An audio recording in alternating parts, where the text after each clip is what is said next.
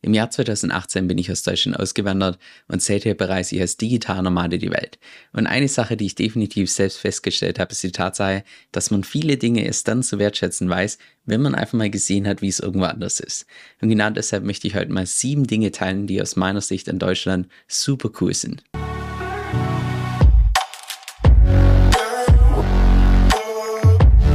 Dann lass uns auch direkt mit dem ersten Punkt starten, Thema Supermärkte, gerade sowas wie beispielsweise Lidl und Aldi. Weil bei mir ist es beispielsweise so, dass ich ich würde mal sagen, schätzungsweise 99 Prozent von allen Mahlzeiten koche ich mir selbst und Essen ist im Allgemeinen was, was mir persönlich unglaublich viel Lebensqualität gibt. Und gerade was auch Lebensmittelqualität angeht, also in allen Ländern, wo ich bisher gelebt habe, knapp 20 Ländern, ich war bisher in keinem einzigen Land, wo man für so einen günstigen Preis wie in Deutschland so eine hohe Lebensmittelqualität bekommt. In irgendwelchen Drittweltländern, wie beispielsweise Thailand, Vietnam und so weiter, da kann es unter Umständen schon vorkommen, dass, ich sag mal, Obst und Gemüse auf den Straßenmärkten so ein Stück weit günstiger ist als in Deutschland, aber von der Qualität her kannst du aus meiner Sicht halt trotzdem nicht mithalten. Und ganz zu schweigen von, oftmals ist es dann so, dass in solchen Ländern auch Obst und Gemüse einfach voll ist mit irgendwelchen Pestiziden, weil die entweder gar keine Regeln haben oder gar keine Gesetze, was das angeht, oder sehr lockere Gesetze. Aber gerade wenn es dann beispielsweise um Produkte geht, wie Milchprodukte oder Alkohol und so weiter, das ist Deutschland einfach, also für wie wenig Geld du dann eine hohe Qualität bekommst, das habe ich davor noch nirgends anders erlebt. Ich habe auch damals in meinem Video über die Kanarischen Inseln eine Geschichte erzählt, als ich zum allerersten Mal auf Gran Canaria in den Lidl gegangen bin. Das war einfach ein Tag- und Nachtvergleich zu zuvor, wo ich ungefähr für eineinhalb bis zwei Jahre in Zentral- und Südamerika gelebt habe, wo einfach teilweise und auch teilweise in etwas ärmeren Gebieten gelebt habe, wo also dort die Lebensmittelqualität oder Supermärkte im Allgemeinen, das, das muss man mal erlebt haben, dass man da reingeht, also ich, ein Viertel oder die Hälfte von den ganzen Lebensmitteln schimmelt, es stinkt, es ist so was anderes. Und dann kommst du plötzlich in Lidl, wo auf Gran Canaria einfach alles perfekt war. Jedes Obst und Gemüse sah perfekt aus. Es hat gut gerochen, selbst eine Fischtheke hat, hat gut gerochen und so weiter. Und ich bin ja durchgelaufen durch den Supermarkt und ich konnte wirklich damals mein Glück nicht fassen, dass ich Tränen in die Augen bekommen habe, wo ich denke, oh Kevin, jetzt reiß dich mal zusammen. Kannst du hier nicht mit, mit Tränen in den Augen irgendwie durch den Lidl laufen, aber das seht ihr einfach mal, wie krass der Kontrast sein kann zwischen dem, was in Deutschland, ich sag mal, Standard ist, zu irgendwelchen anderen Ländern, wo das alles andere als normal ist. Dann der zweite Punkt, und auch wenn ich da jetzt, ich sag mal, gesundheitlich nicht so ein großer Fan davon bin, aber gerade was Backwaren angeht, da kann einfach kein anderes Land mithalten mit dem Dachraum beziehungsweise Deutschland. Also gerade auch was, was beispielsweise Laugengebäck angeht, also Brezeln und Laugenbrötchen oder wie man bei mir in der Heimat sagen würde, Pretzler und Laugeweckle also da kann einfach kein anderes Land mithalten. Ich habe zwar schon in Australien, auch Teilen von Asien und auch beispielsweise den USA, habe ich German Bakeries gesehen, aber die haben wirklich außerdem nichts damit zu tun, wie man in Deutschland Brot backt. Das ist wirklich das beste Brot von so einer German Bakery ist im Vergleich zu Deutschland wirklich, das, wenn du in die mieseste Bäckerei gehst, dort das mieseste Brot nimmst, das kommt so in etwa zum Vergleich her. Also kann man wirklich nicht vergleichen, was es für einen Tag- und Nacht-Unterschied gibt, gerade was das Brot angeht. Dann der dritte Punkt, den ich mittlerweile in Deutschland auch total zu schätzen weiß, ist einfach die Nähe zu anderen Kulturen, weil ich würde mal behaupten, dass egal wo du in Deutschland lebst, wenn du einfach mal nur ein paar Stunden ins Auto sitzt oder eine Stunde fliegst, bist du sofort in einem anderen Land mit einer neuen Kultur, neuen Sprache, wo alles so ein bisschen anders ist. Und das ist beispielsweise in anderen Regionen komplett anders. Und ich glaube, so wirklich zu wertschätzen habe ich das erst gewusst, als ich damals in Australien war, mit ganz vielen Einheimischen in Kontakt war und die dann einfach immer von, von Europa vorgeschwärmt haben, wie toll das ist, dass man nur eine Stunde fahren muss und dann ist man neues Land, neue Kultur, neue Sprache. Und die haben halt erzählt, ja, in Australien, da kannst du 20 Stunden lang in den Bus reinsitzen und du bist immer noch in Australien. Oder mehrere Stunden fliegen und du bist halt immer noch in Australien dass es da halt nicht so eine große Abwechslung gibt in so einem kleinen Gebiet wie beispielsweise Europa. Und wir haben sogar mit unserem Reisepass den großen Vorteil, dass wir in der EU einfach so, ohne irgendwie uns bewerben zu müssen für ein Visum und so weiter, dass wir einfach so in ein neues Land gehen können. Wir können da sogar theoretisch langfristig wohnen, ohne dass wir uns jemals für irgendwas bewerben müssen. Also das ist so ein Luxus, den wir da haben, den es in anderen Ländern, das, das existiert einfach nicht. Von daher muss ich mir da mittlerweile echt so ein Stück weit in den Kopf fassen, dass ich die Möglichkeiten, die ich schon früher viel mehr ausgenutzt habe. Also ich meine, ja, natürlich habe ich einige Teile von Europa gesehen, öfters mal Urlaub gemacht, aber ich habe jetzt beispielsweise in Europa nie länger beispielsweise in einem anderen Land gelebt obwohl, also mittlerweile ist es für mich so ein No-Brainer, sowas einfach mal zu machen und einfach mal zu schauen, wo es mir, in welchem Land Europa mir es vielleicht am besten gefällt. Dann der vierte Punkt, den ich mittlerweile in Deutschland ebenfalls zu wertschätzen weiß, ist einfach, wie hochwertig das Leitungswasser ist.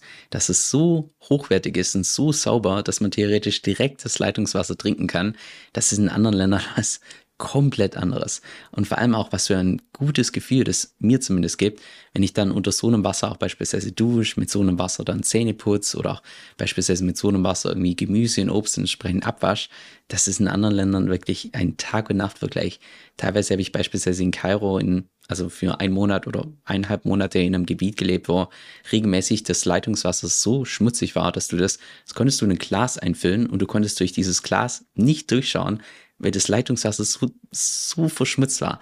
Also ja, wenn man sowas mal erlebt hat und dann sieht, wie hochwertig einfach und vor allem auch wie streng kontrolliert das Leitungswasser in Deutschland ist, das ist echt eine coole Sache. Dann der fünfte Punkt, Thema Sicherheit und das kommt jetzt von jemandem, der, ich würde mal behaupten, in Deutschland hätte ich mich eher zur Kategorie No Risk, No Fun entsprechend eingestuft, aber ja, Thema Sicherheit, das ist was, was ich persönlich erst so wirklich zu spüren bekommen habe, als ich in Südamerika war.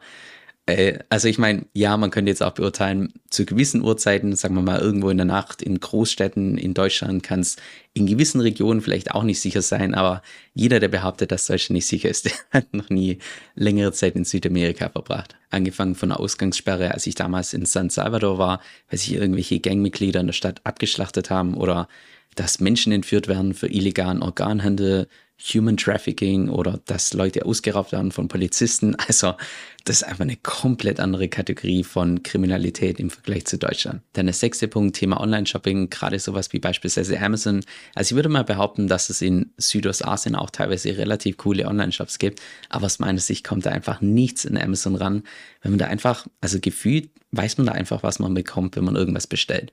Und selbst wenn es dann irgendwie nicht ganz perfekt ist, hat man immer noch einen Kundensupport, der einfach so Bombe ist, dass du da alles Mögliche sagen kannst und meist bekommst du einen kompletten Refund. Also so ein Kundenservice, gerade was Online-Shopping angeht, habe ich davor einfach noch nirgends erlebt. Auch gerade so Dinge wie beispielsweise eBay und eBay Kleinanzeigen, um seine eigenen Sachen, die man zu viel hat, irgendwie zu verkaufen oder zumindest sicher zu gehen, dass es von anderen Leuten dann tatsächlich genutzt wird. Auch das vermisse ich so ein bisschen im Ausland, weil in den allermeisten Fällen, wenn ich mittlerweile irgendwie was übrig habe, da mache ich mir schon gar nicht irgendwie den Finger krumm, irgendwie zu, also herauszufinden im Ausland, wie das jetzt genau funktioniert, dass ich dort irgendwie was verschenken kann oder ja, das ist in jedem Land anders und teilweise gibt es da aus meiner Sicht auch keine wirklichen Möglichkeiten, sodass ich hier beispielsweise in Japan mein, mein letzten Laptop, der hatte bestimmt noch einen Wert von, ich würde mal sagen, 400, 500 Dollar, einfach vor die Tür gestellt und so quasi verschenkt. Auch beispielsweise Kopfhörer im Wert von 180 Euro ebenfalls verschenkt. Solche Sachen, da, da habe ich einfach hier im Ausland teilweise keine wirklichen Möglichkeiten, um sowas zu verkaufen. Und noch der siebte Punkt, Thema Postsystem. Ich meine, in Deutschland habe ich damals hunderte von Pakete verschickt, auch Briefe und so weiter. Und kein einziges Mal kam es vor, dass etwas nicht angekommen ist. Währenddessen irgendwo in Südamerika, als wie oft ich da irgendwas bestellt habe und es kam einfach nie an oder es wurde im Nachhinein irgendwie gestohlen oder es kam kaputt an und so weiter. Also das ist einfach vom, auch was die Geschwindigkeit angeht und auch vor allem was die Kosten angeht, da kann kaum ein Land mithalten mit Deutschland. Also Vielleicht gibt es auch andere Länder in Europa, aber ich würde mal sagen, da ist Deutschland definitiv später vorne mit. Aber es gibt auch definitiv ein paar Punkte, die ich in Deutschland nie vermisse, wie beispielsweise dieses graue Wetter, was es in anderen Ländern teilweise einfach überhaupt gar nicht gibt.